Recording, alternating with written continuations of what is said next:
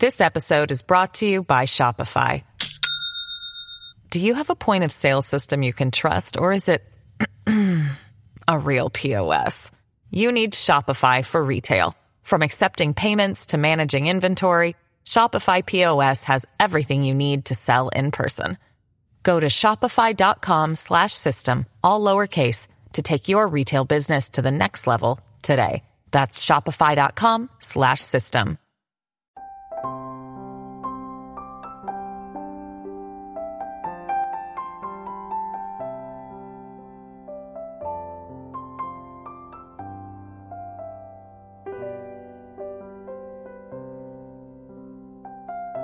不一样的心态，不一样的人生。林清玄说：“心随境转是凡夫，境随心转是圣贤。”人活一世，其实活的就是一个心境，尤其是在遇到事情的时候，什么样的心境就会带来什么样的结果。正如有句话所说：“悲观者埋怨刮风。”乐观者静候风变，现实者调整风向。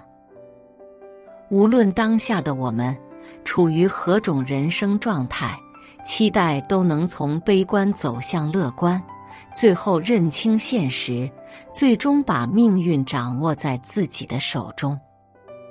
一悲观者埋怨刮风，一阵大风刮过来，人们都被吹得东倒西歪。有个人禁不住骂道：“什么鬼天气？哪来这么大的风？”这个人必然是一个悲观主义者。刮风的时候，他埋怨风太大；下雨的时候，他埋怨雨太急。反正总有槽点。但这样的埋怨有什么用呢？不但不能让风雨停下来，反而会影响心态。更糟糕的是，引起一连串的负面反应。庄子说：“自是其心者，哀乐不亦失乎前？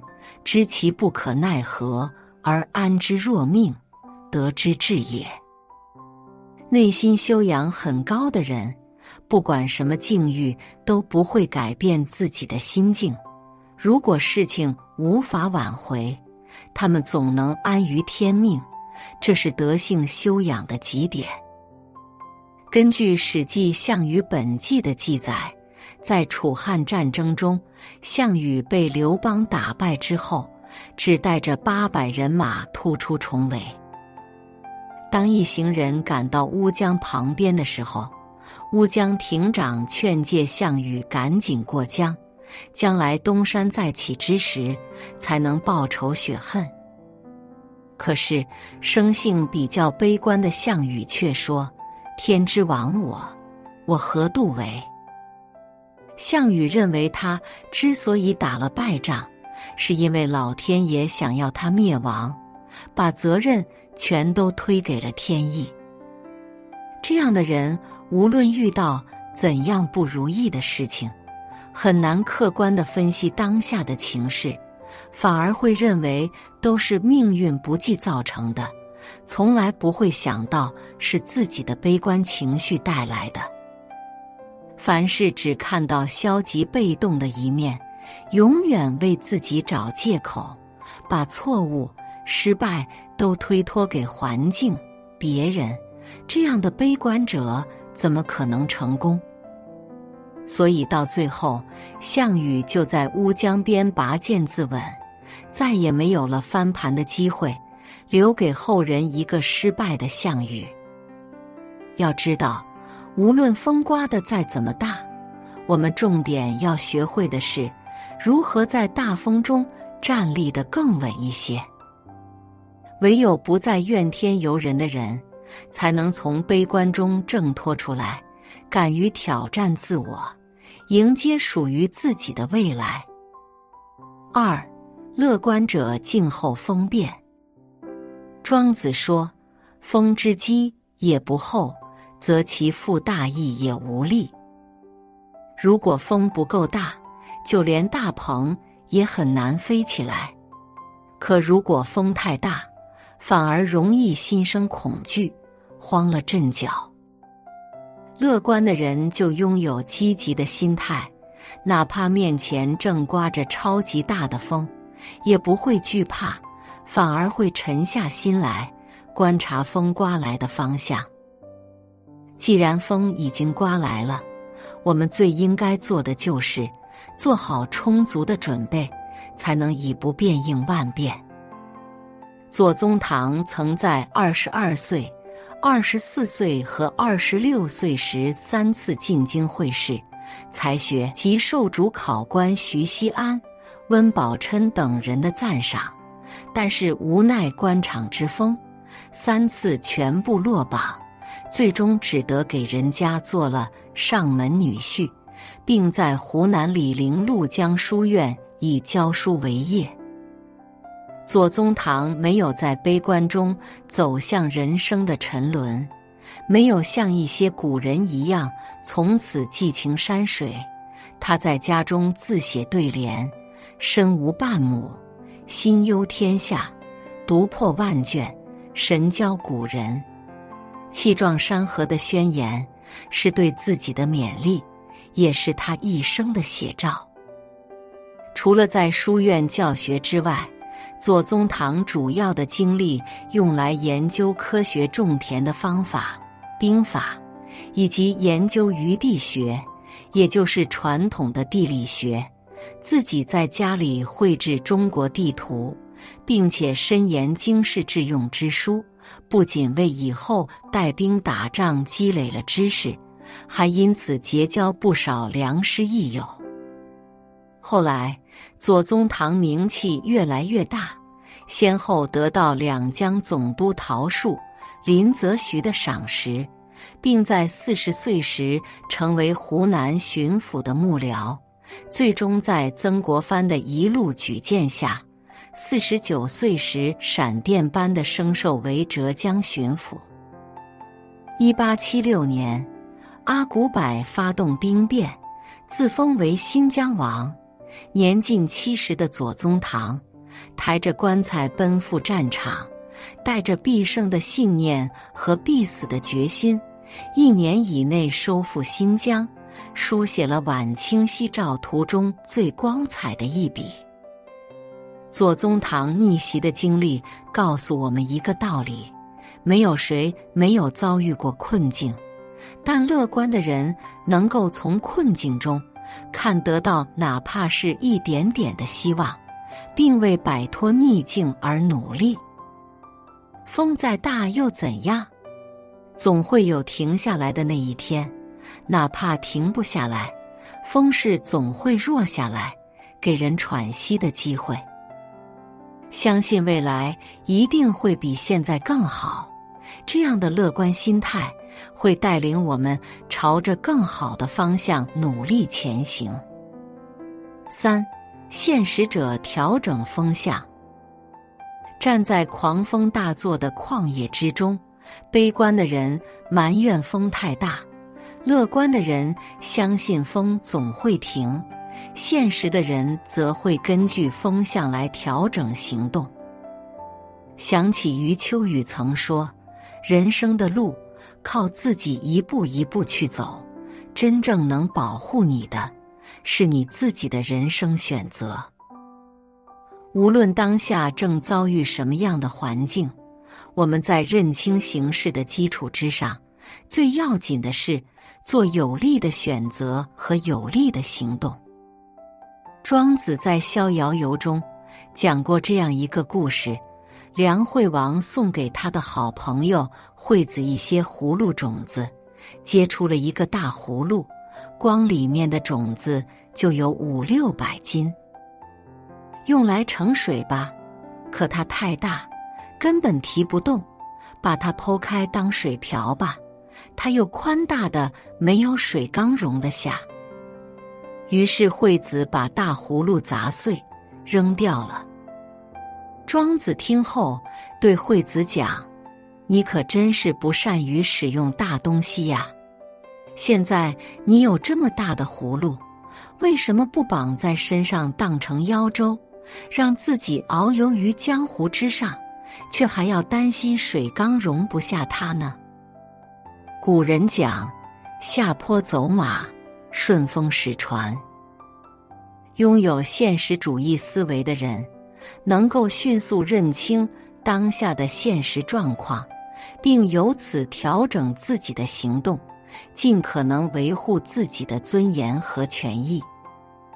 有些时候，这些务实的人做出来的选择，看似有点无情，但却是当时最优的选择。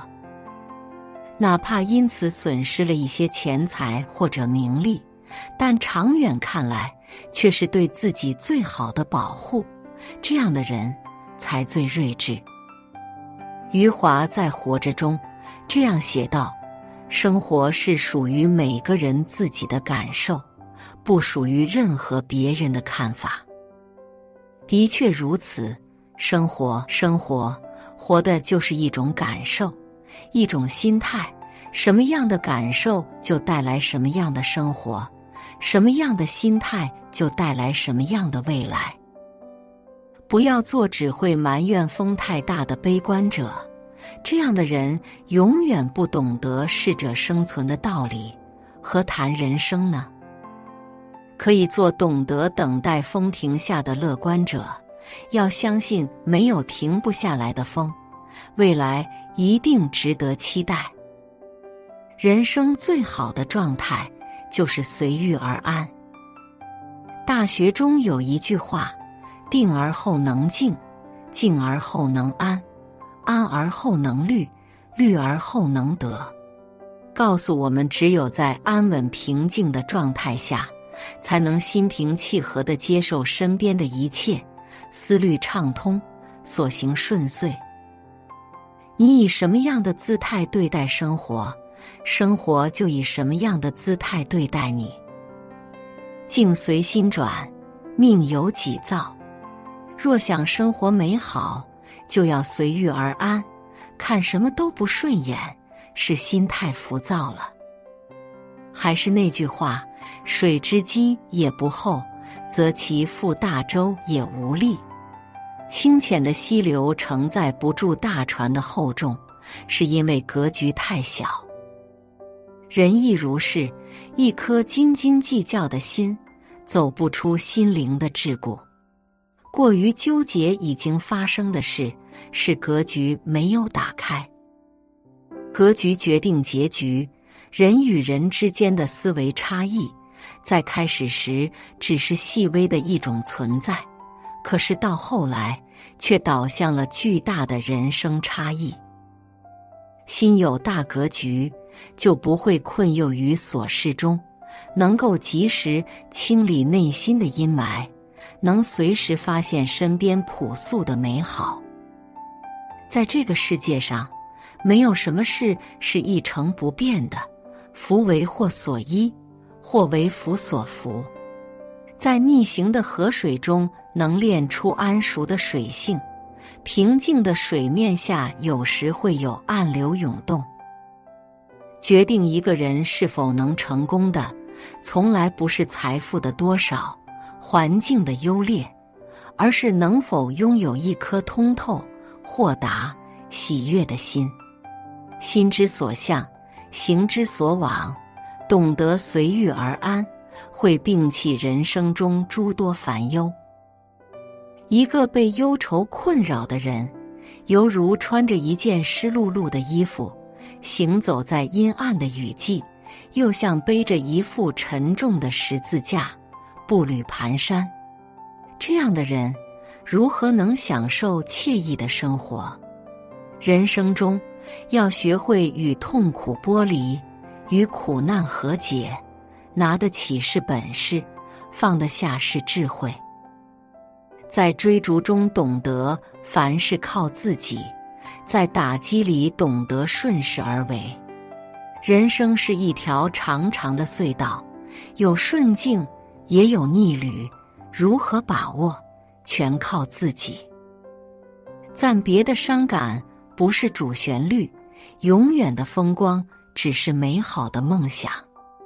物质的丰盈掩盖不了思想的贫瘠，生活的顺遂代替不了精神世界的百转千回。